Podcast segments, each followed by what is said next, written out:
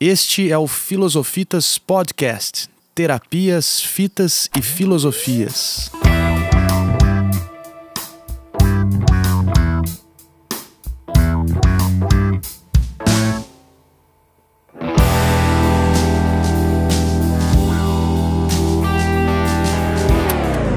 Bom dia, boa tarde, boa noite. Sejam bem-vindas as pessoas que aqui chegam e nos escutam.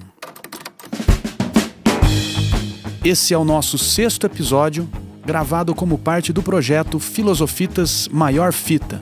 Se você gostar desse episódio, deixe o seu like e compartilhe com seus contatos. Se é a primeira vez que está aqui hoje, fica a sugestão para ouvir os outros episódios. Esse podcast participa da ideia da criação de espaços de cultura do filosofar, territórios culturais de experimentações com a filosofia aplicada à arte de bem viver com beleza cósmica, bem-estar e uma ideia de verdade como saúde conectada. Sou Leonardo Leospa, do coletivo cultural e território de cultura Filosofitas, e hoje, marcando a virada da metade de nossa primeira temporada, está conosco a Luísa Câmara Mareto, natural de Batatais, São Paulo, e que tem sido movida e vem movendo alguns caminhos como poeta, escutadeira, arte terapeuta, psicóloga, educadora e pesquisadora. Neste sentido, ela caminha experimentando a escuta e a escrita afetivas e poéticas e a contação de histórias pelos encontros e a travessias. Ações culturais, em passeios, através dos tempos filosóficos e imagens sentidas. Então, grava aí, curte aí, respira aí. Fitas convidam para criar. Existirem diversos, integrados, eticamente, artisticamente, politicamente. Então, interage aí, vive aí. Pausa. Como você tá ou vai sendo, Luísa? Tô bem, Léo. Obrigada. A gente recebeu o feedback de um ouvinte que disse ser importante que a convidada ou convidado conte do que tem feito e com o que tem trabalhado ou sonhado. Você pode partilhar um pouco dessas coisas tuas aí pra gente? Bom, é... outro dia quando a gente conversou, eu fiquei. Você me fez essa pergunta de uma outra forma. Você perguntou sobre qual enigma me contava. Uhum.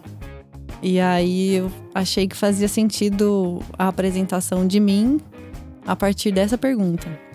Mas aí primeiro eu fiquei pensando, nossa, mas o que, que é um enigma? Por que um enigma vai me contar, né? Aí eu fiquei, não, mas o que, que é enigma?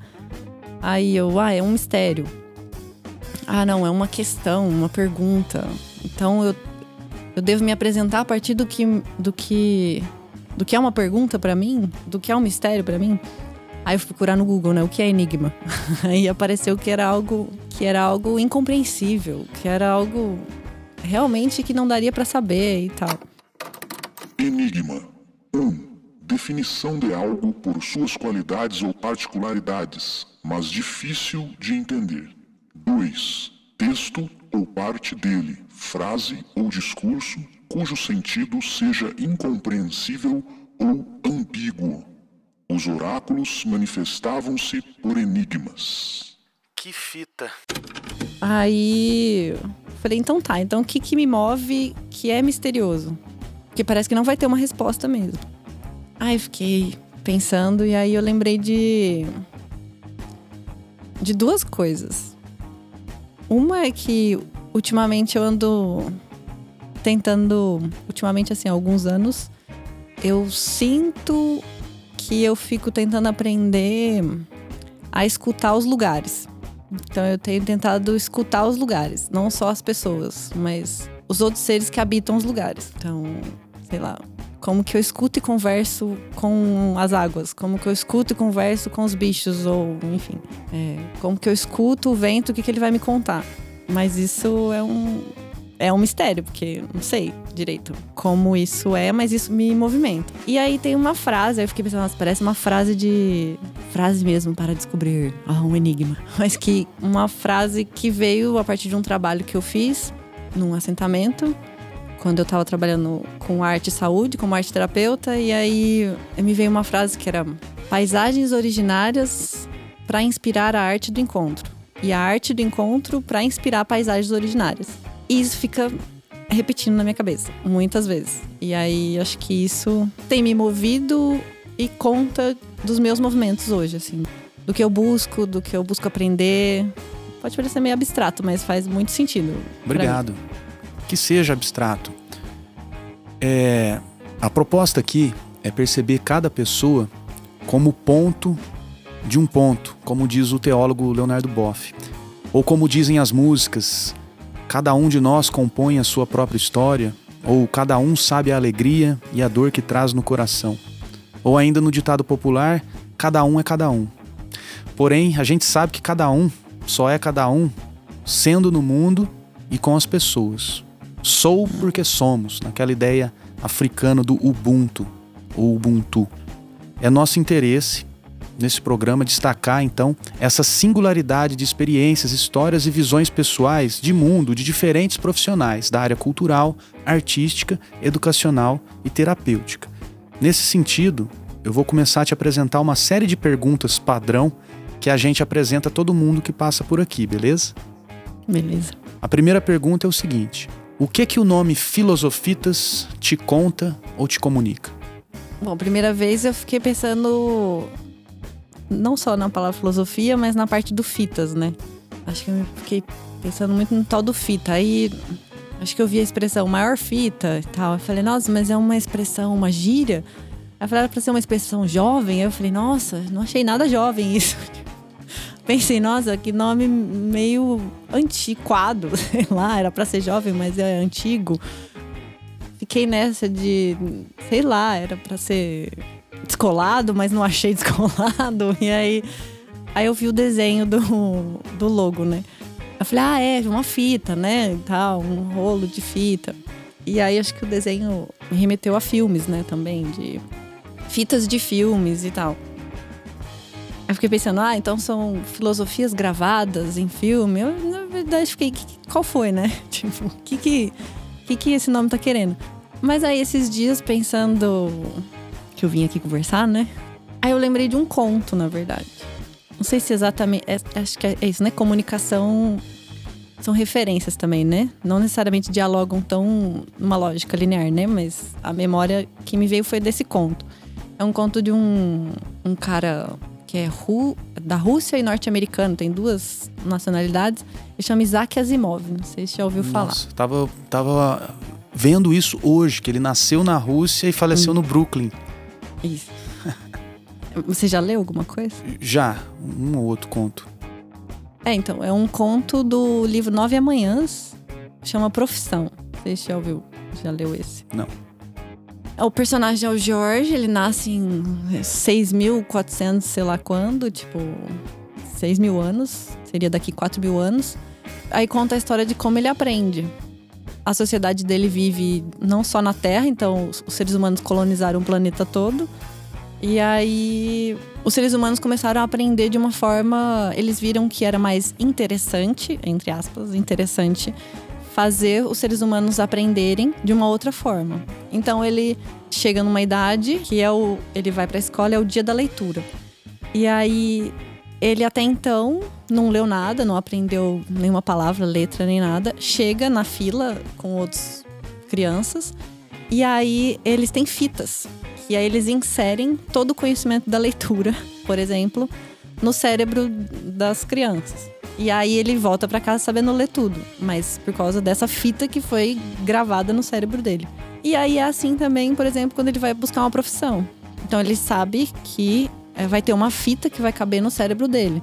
E o formato do cérebro dele vai dizer qual é a fita que vai inserir todos os conhecimentos que ele quiser e já vai. Só que só uma fita vai gravar. E aí ele fica angustiado, porque ele é um. é, o personagem não, não necessariamente quer ter qualquer emprego. E aí ele começa a ler para tentar moldar o cérebro dele para ter um formato que caiba a fita do trabalho que ele quer.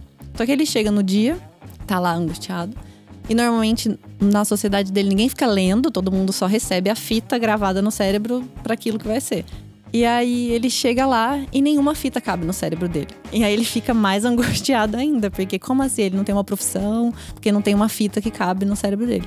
Aí ele é mandado para uma escola que faz eles aprenderem tudo como se fosse da moda antiga. Ele vai ter que ler, ele vai ter que estudar para aprender alguma coisa. E aí essa escola é como se fosse pessoas que não sabem direito, por isso que estão mandadas para lá. No livro ele chama de débeis mentais, assim. E aí ele tá angustiado com isso e foge dessa escola e quer entender. E aí é, ele entende que dentro desse sistema existe um espaço para as pessoas que realmente é, não aprendem com fitas, vão aprender criando alguma nova fita, na verdade. Ele seria essa pessoa que criaria essa nova fita para os outros que as outras fitas e tal. Eu não sei exatamente o que me comunica, mas me lembrou eu achei que fazia sentido essa história dessas fitas gravadas assim de conhecimento e tal. Se não comunica, comunicou. Agora a segunda pergunta. Por onde vão suas memórias e pensamentos e sentimentos, enfim, com aquelas fitas de áudio cassete as de vídeo VHS? Cassete VHS, né? Aí, quando eu escuto cassete, aí eu li cassete, eu não achei que era a mesma coisa, aí depois eu entendi que era a mesma coisa.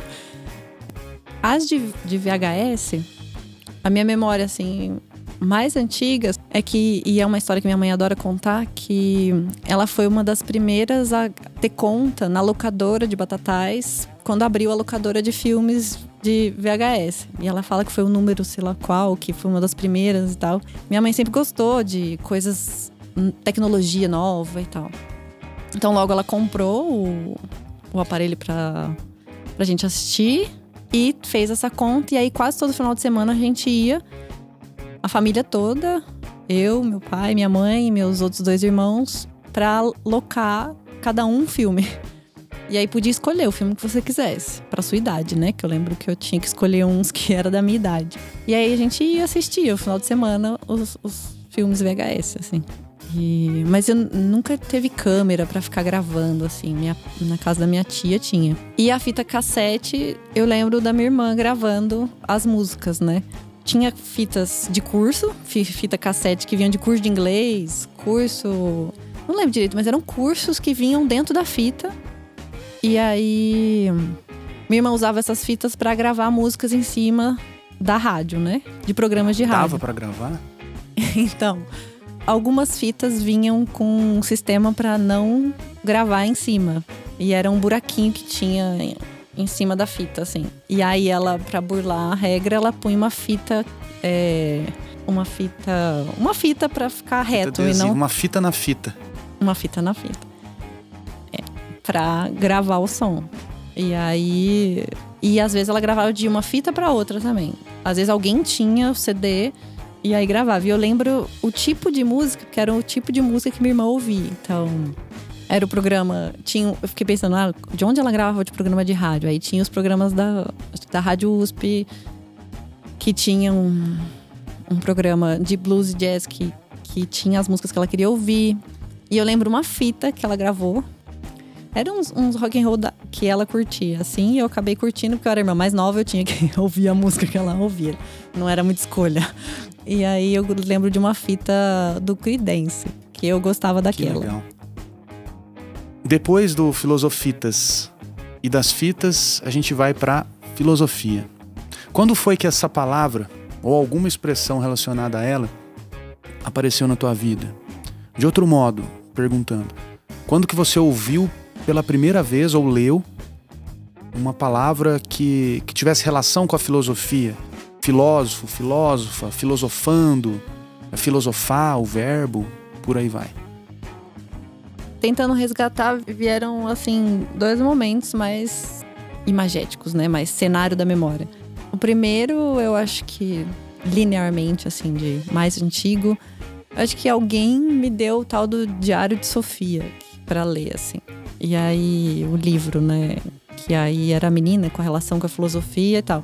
Mas eu lembro de começar a ler e não achar muito legal. E, assim, achar meio chato de ler e não continuar. Mas eu lembro que tinha essa coisa da filosofia, né? Que ela vai se encontrando com as filosofias e essa palavra, né? Quantos anos você tinha? Eu fui uma leitora muito nova. Acho que minha mãe é professora de português, sempre livros em casa. Então acho que eu tinha menos de 11 anos quando alguém me deu. Eu li Saramago com 11 anos de idade, mas eu, eu acho que tinha essa coisa da minha família sempre livros, assim. Mas foi isso. Eu, na época eu li até uma parte e falei, ah, meio chato. Não me envolveu muito, assim. Não, não veio três momentos. Esse, e aí pensando nessa idade, ainda morando em Batatais, eu estudei na escola de padre, né? E tinha muita essa coisa da educação religiosa e da teologia, assim. E aí tinha essa, essa associação também com a filosofia, com essa palavra, assim, de ser um momento filosófico. E aí eu lembro dessa relação. Mas o mais, assim, acho que mais óbvio foi um curso de filosofia no ensino médio que aí eu fui fazer. Ofereceram um curso de extensão e aí eu fui fazer na escola o curso de filosofia. Extensão. Era um curso no horário de tarde, alguma coisa assim. É, eu não tinha aula de filosofia. Bom, eu imagino que antes desses primeiros contatos com a palavra filosofia, as palavras da filosofia, você já filosofasse ou fizesse algo que hoje a gente poderia considerar que seria um filosofar ou dar umas filosofadas. Isso aconteceu ou acontecia? Acho que enquanto questionamento, talvez, né? Eu lembrei eu tinha cadernos, sei lá também que idade, talvez nove anos, comecei a ter cadernos, pequenos cadernos, que eu pegava recortes de tudo que eu achava textos legais. Poesia, texto de jornal, música. Eu anotava os trechos que eu gostava e anotava nesses cadernos.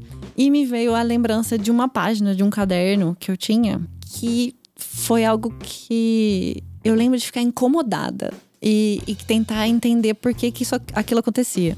E aí eu lembro de me questionar, eu lembro da imagem, assim, da capa do caderno, que era por que, que a violência existia. Eu lembro dessa palavra no meu texto. Por que, que a violência existia? Por que, que existia violência no mundo, assim. E eu lembro de, de fazer um raciocínio, de chegar em algum, algum pensamento que me deixou, não com uma resposta, mas me deixou mais aliviada a partir dessa pergunta, assim. Acho que esse era um tema e uma lembrança. E eu também tinha algo que sempre me vinha assim, que era por que, que as pessoas não se cuidam. Era uma pergunta também que eu ficava me fazendo de criança, assim. Eu não via sentido de alguém doente não parar o que estava fazendo para se cuidar. E isso, eu lembro de muito criança ter essa consciência, assim, de questão da vida. Por que que isso acontece? Significativo. É, pra minha história, acho que sim. Uhum. É uma questão, né? Que movia, assim. Obrigado, Luísa, por estar aqui conosco, integrando esse nosso projeto e esse nosso coletivo. É chegado o momento agora de falarmos das terapias. Algumas pessoas têm perguntado de forma crítica, na maioria das vezes carinhosa, qual que é o propósito desse podcast. Algumas conversas, por vezes, chegaram a soar viajantes demais e sem um objetivo claro. O que, que você pensa sobre isso? Sobre as conversas serem viajantes? Ou não é. terem um objetivo? Isso. Ah, eu gosto de conversar. E, e desde a gente. Você mandou as perguntas, e aí você. A gente falando sobre essas coisas. Foi muito bom para mim, na verdade. Porque aí eu fui buscando coisas em mim, na minha história, nas coisas que eu pensava, nas coisas que tinha relação. E isso me moveu muito, assim.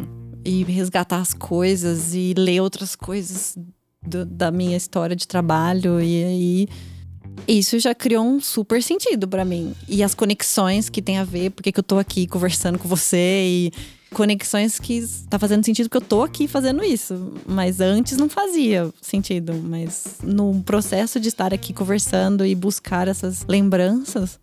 É, por que será que você aí está ouvindo a gente? Por onde andarão os seus pensamentos neste momento da pergunta? Talvez aí o nosso principal objetivo, refletindo sobre isso, seja favorecer momentos de devaneio, quem sabe, né? Um momento para se deixar levar pelas histórias e pensamentos colocados, ainda que aparentemente essas histórias e pensamentos sobre fitas, filosofias, terapias filosóficas não estejam a falar claramente sobre um determinado fim.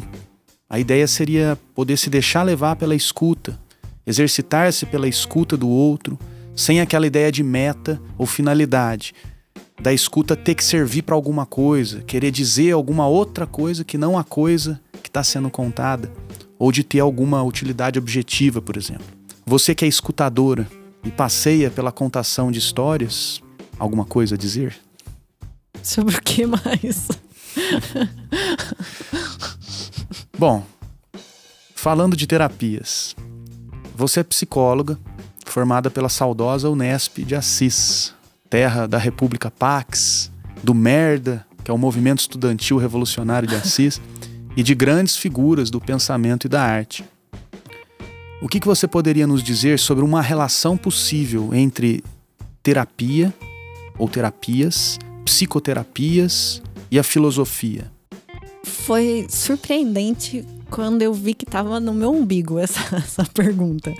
Porque não, não tinha que ir para fora, assim. Porque primeiro, é tipo, a ah, filosofia como terapia tá, parecia fora. Mas aí eu falei, ah, tipo, os caras que eu sigo, assim, desde a graduação, é um encontro entre um filósofo e um psicanalista, que é o Deleuze e o Guattari. E aí, que ah, construíram a esquizoanálise, enfim. E então, de repente, eu pensei, nossa, a, a, a, galera que é minha referência de muitos anos, desde a graduação, uhum. parte da filosofia, da filosofia da diferença, na verdade, do encontro, né? Porque se fosse só o Deleuze, seria uma coisa, né? Não seria o que é, né? No sentido até vivencial e da experiência, eu acho porque é uma combinação mesmo dos dois, assim. Porque dizem que o Deleuze era um, o filósofo, era mais acadêmico e dentro das universidades. E o Guattari era o cara militante que estava mais envolvido com os cuidados e na instituição de Laborde, da psiquiatria, enfim, do movimento institucional e das práticas. Então, assim, para mim, eu fiz essa conexão, assim, o quanto é fundante como foi fundante? A partir de um questionamento, vamos dizer, radical ou raiz do que se fazia de psicanálise ou do, da compreensão desse tipo de cuidado terapêutico, e isso possível a partir de uma base filosófica, então, da filosofia da diferença, aí os caras vão lá, Nietzsche, Spinoza, e vai indo das antigas, você sabe melhor do que eu, quem Não. veio, quem veio antes ou depois. Sei que nada sei. Ai.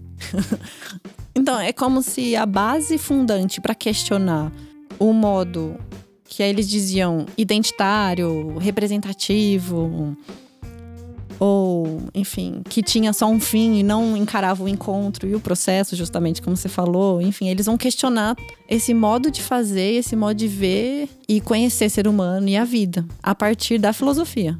Não só, que aí junta a partir também do que está acontecendo, né? É maio de 68 na França e tal, então os movimentos Olha.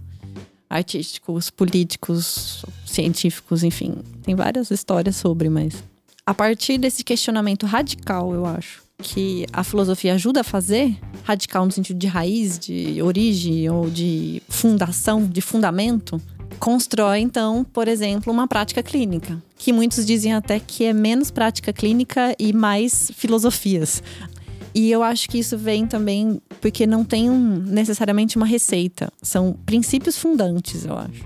E aí talvez isso tenha essa parceria com a filosofia mesmo, de ter princípios fundantes e não necessariamente faça isso ou faça aquilo que vai dar tal resultado na sua, no seu cuidado, na sua terapia. Eu encaro muito como princípios e guias que, que vão dizer da sua prática. E isso tem muito a ver com a graduação da famosa Unesp Assis. Assim, nos primeiros anos a gente tem fundamentos epistemológicos, a gente tem fundamentos da base das coisas, assim.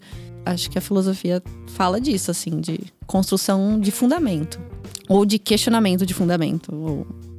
Que aí eles vão falar, ah, a filosofia da diferença, né? Não necessariamente conceitos dados, mas criados. Então, a possibilidade de criar esses conceitos, hum, diversificando e singularizando, e o processo de criar como base. Muito bom de escutar, Luísa. É, os pensamentos, por onde eles vão. Agora, encaminhando para o final do episódio, a ideia é te apresentar o trecho de um livro da filosofia clínica, que é um movimento surgido no sul do país, na década de 1980, no sul do Brasil, E é um movimento que foi sistematizado, uma área que foi sistematizada pelo filósofo Lúcio Pachter. Bom, é, eu gostaria de te ouvir falar sobre o trecho. Pode ser? Pode. Beleza. Bom, o trecho é desse livro aqui, é Ser Terapeuta, publicado pela editora Vozes. Ele foi escrito pela mineira Rosângela Xavier Rossi.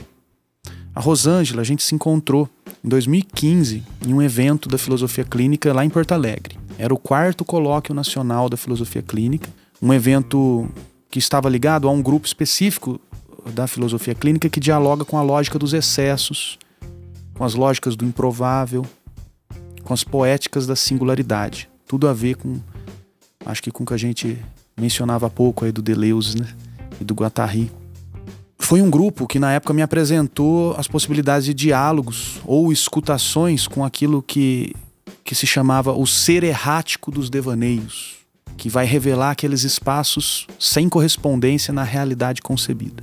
Mas voltando lá a Rosângela, ela é da Academia de Letras de Juiz de Fora, filósofa clínica e como você, ela é psicóloga também. Então vamos lá para o trecho do livro. É um livro que conta a história do Marcos, e o Marcos ele se encontra, ele é um terapeuta jovem de 28 anos, e ele se encontra com a Flora e depois com um, um amigo da, da Flora, que é o Lucas. É, rimos um bom tempo, como se desde sempre nos conhecêssemos. Naquele momento se iniciou uma grande e profunda amizade que dura até hoje, e com certeza por toda a eternidade. Foi ela que me deu força para que eu contasse nossa história de amor. Isto mesmo, amor, filia, amor amigo. Eu, com meus 28 anos, e ela, com seus mais de 70. Não conseguia precisar sua idade. Com Flora, aprendi o caminho que naquele momento eu buscava: ser terapeuta.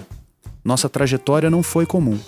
Foi uma jornada de eternos aprendizes, uma jornada de amor. Depois, lá na frente do livro, o Marcos está tá dialogando com a Flora, ele traz alguns, alguns livros, o Marcos leva para a Flora, a Flora leva para o Marcos, e eles leem trechos de livro. Então vamos lá. Tenho mais dois livros. A Prática da Psicoterapia, um livro do Jung. Convidou Flora. Aí vem as aspas. O psicoterapeuta não tem que tomar conhecimento apenas da biografia pessoal do paciente mas também das condições espirituais do seu ambiente próximo e remoto, em que permeiam influências tradicionais e filosóficas, que frequentemente desempenham um papel decisivo. A psicoterapia se trata de um tipo de procedimento dialético, isto é, de um diálogo ou discussão entre duas pessoas.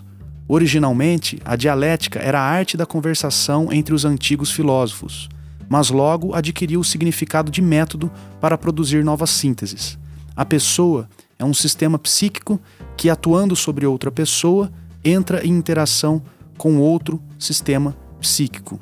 Tenho que renunciar à minha superioridade no saber, a toda e qualquer autoridade e vontade de influenciar. O melhor que o médico pode fazer é renunciar a qualquer opinião pré-concebida. Depois, ela vai trazer um outro livro que se chama 100 anos de psicoterapia e o mundo está cada vez pior, de James Hillman e Michel Ventura. Nesse livro, o Michel Ventura ele expõe o seguinte: a terapia torna-se então uma disciplina que busca os termos para cada caso, alijando os diagnósticos em nome da criatividade do terapeuta e do paciente, em busca de uma linguagem compartilhada e adequada a esta vida em particular. E não estamos tentando descobrir e nem tratar uma doença, mas inventar uma nova linguagem. Esse é o tratamento: falar da vida e escutá-la. E o objetivo não é vida curada, normalizada ou sem sofrimento, mas que seja mais ela mesma, tenha mais integridade e seja mais fiel ao seu daimon. E aí, Luísa? várias coisas, né? assim. Inclusive já ditas sem termos combinado, né? É. Os encontros. Sobre isso. Eu não sei porque eu fiquei achando que esse trecho estava num trecho de um livro que eu li hoje. É um livro que chama Flor da Pele, Laís Domingues, se eu não me engano. subjetividade clínica e cinema, uma coisa assim. E ela trabalha com cinema e, e clínica, e aí ela vai afirmar a sensibilidade e de estarmos à flor da pele. Porque inventaram, que isso é também uma invenção, de que a gente não sentiria dor ou não viveria, né? Esse é o trecho que você acabou de falar, né? Como se a vida fosse asséptica, né? E, uhum. e a sensibilidade, sentir as coisas fosse impedido, né? E viver de verdade tem isso, você sente as coisas. E isso sobre inventar uma linguagem, quase sendo psicanalítica aqui, mas a expressão de nós, né? Que inventa criatividade, inventa a partir da linguagem. Não só pela fala, a fala da palavra, né? Mas a invenção de nós que somos palavra e que somos linguagem também. E outra coisa que me ficou na cabeça do que você falou foi. Na verdade, não foi exatamente assim que você disse, o primeiro trecho. Mas eu fiquei com essa expressão, assim, de. Que ela, ela fala de amor, né? E aí, para mim, tem uma, hum. uma máxima que é aprender junto é amor, assim. E nesse sentido de você aprende junto na parceria, na companhia, isso é uma experiência de amor, assim. Não amor romântico, mas de, de caminho que se faz junto. Então é um aprender junto mesmo, né? E eu acho que filosofia é aprender, né? É sobre aprendizado também. Foram coisas que me vieram na cabeça, assim. O quanto que eu concordo com algumas coisas ou faz conexão com algumas coisas que eu entendo, sinto, penso, vivo. Luísa Mareto. Com que mensagem ou devaneio você gostaria de finalizar essa nossa conversa? Ah, não sei. Não sei. Eu acho que. A dúvida? Eu, eu acho que não é a dúvida. Voltando no começo, né? É um, o mistério é diferente da dúvida. Porque a, a dúvida também move, né? Ah, que questão, que coisa. Mas o mistério não necessariamente é algo para ser desvelado, que você vai descobrir embaixo do tapete, não sei o que, vai ser aquela coisa que vai ter uma resposta. Mas é um negócio que move diferente, não é que você vai ter uma resposta, é só porque você vai achar uma outra coisa que vai te levar para outra coisa e que aí vai te, te, vai ter outra linguagem, vai ter outra palavra, que vai ter outra imagem, que vai, vai te criar uma um encontro, uma poesia, ou enfim, um trabalho, uma pessoa nova. Então, eu não sei. Eu, eu sinto que se tem alguma coisa que move, é um mistério mesmo, mas no, vivencial mesmo. Aquilo que você vai lá com o corpo todo, nossa, que mistério. E diz alguma coisa da sua história que te chama e que você também chama, e aí você vai lá, samba ali naquele lugar. E aí vai para outra coisa que te chama também. Eu gosto disso. Do mistério que vai contando, assim. Nossa, tem algo misterioso e que faz algum sentido com a minha história, tá aqui conversando. Ah, então eu vivi aqui, vim aqui sentir esse mistério. Que fita, hein? Maior fita. Sigam a gente lá no arroba filosofitas1 no Instagram, arroba filosofitas no Facebook, nosso canal no YouTube e o nosso site www.filosofitas.com.br. Valeu, Luísa. Muito obrigado. Valeu, Léo. E Rômulo. e obrigado a vocês, pessoas que nos ouvem, integrando e ativando essa nossa coletividade ativa e criativa. Até a próxima!